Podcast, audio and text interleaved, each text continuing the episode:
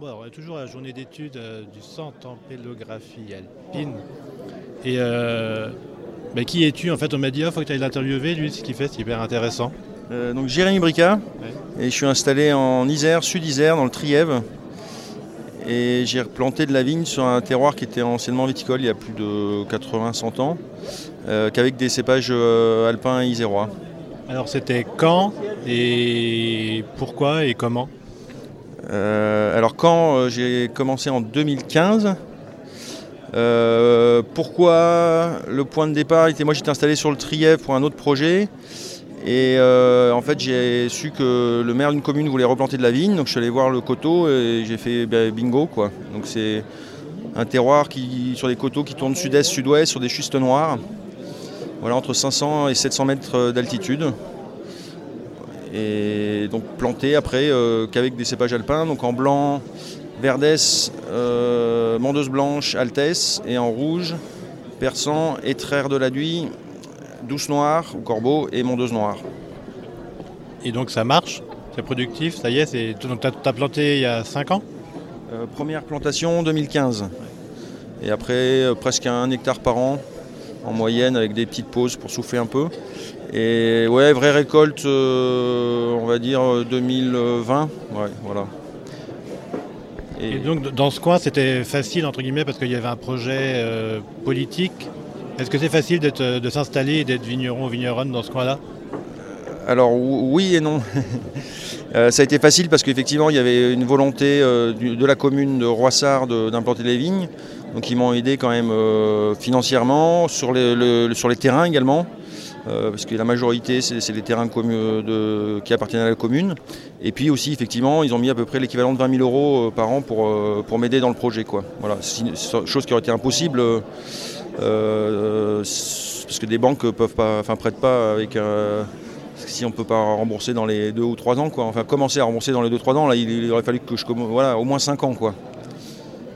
Alors, donc, la réalité, ce à quoi tu t'attendais et ce à quoi. ce que tu as découvert, peut-être? Sur les cépages, Surtout sur l'installation, sur les cépages, là, on, est- on a le temps, on peut parler. Enfin, on va les déguster ouais. après quand même, mais oui, oui. Euh, bah, je ne savais pas du tout à quoi m'attendre. Euh, Il y avait des cépages que j'avais goûtés, mais chez d'autres vignerons, Euh, mais je ne savais pas du tout ce que ça allait donner sur, sur, sur le terroir en question. Y a un terroir quand même spécifique, euh, un terroir d'altitude, sud-isère, euh, donc avec moins de plu- pluviométrie par exemple que dans la vallée du Grésivaudan. Euh, et, hum, donc je savais pas du tout à quoi m'attendre, même les, les Altesses, je savais pas du tout à quoi m'attendre. Et il se trouve qu'il y a vraiment une, réelle. Enfin, je commence à avoir du recul, puisque ça fait 3-4 ans que- qu'il y a et les, y a eu les premières cuvées d'étraire et de, et de Verdès. Et donc sur 3-4 ans, on voit quand même qu'il y a une, vraie typicité, quoi. donc une vraie, signature du terroir. Et donc là, c'est une première étape. Tu as déjà commencé à. Quand on a planté il y a 5 ans, on continue à planter, on cherche encore à planter, on attend, on se pose, on voit. On... Ouais, je suis pas trop mégalo. Donc je vais m'arrêter là, il y a 6 hectares, euh, il y a encore 2 hectares et demi qui sont encore pas en production, donc c'est des bébés et ça demande encore euh, beaucoup de temps. Non, on va déjà prendre euh, soin de, tout ça et euh, ça fait déjà beaucoup de cuvées aussi également.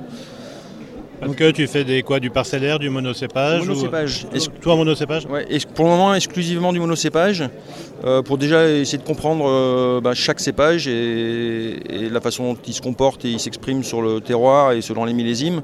Après, j'exclus pas effectivement les assemblages. Le- la douce noire, par exemple, c'était un cépage d'assemblage, surtout utilisé en assemblage avec les persans euh, mondeuses et, et, et étraires, mais euh, il se comporte pour moi euh, superbement sur ce terroir-là. Et voilà, pour le moment, j'ai envie encore de l'exprimer en monocépage. Quoi. Quand tu es dans tes vignes, euh, c'est quoi le paysage? Tu vois quoi? Alors ça dépend, c'est ça qui est assez magique sur ce, sur ce terroir et sur ce, sur ce spot.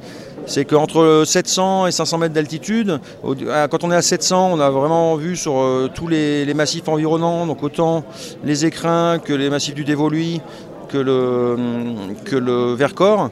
Et quand on, plus on descend, plus on s'enfonce en fait et on a vu que, que sur la forêt. Quoi. Voilà. Avec même, on a une petite vue sur le lac qui est en bas, le début du lac du Monténard qui est notre spot de baignade quand il fait très chaud l'été.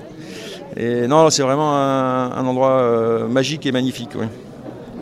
Bon, bah, tu veux juste nous rappeler ton nom, ton prénom, un domaine éventuellement, et puis comme ça, on ira Le suivre du- tes aventures. Le nom du domaine, c'est mon nom, c'est Domaine Jérémy Brica. Voilà. Mais merci, et puis bonne déguste. Ouais, merci.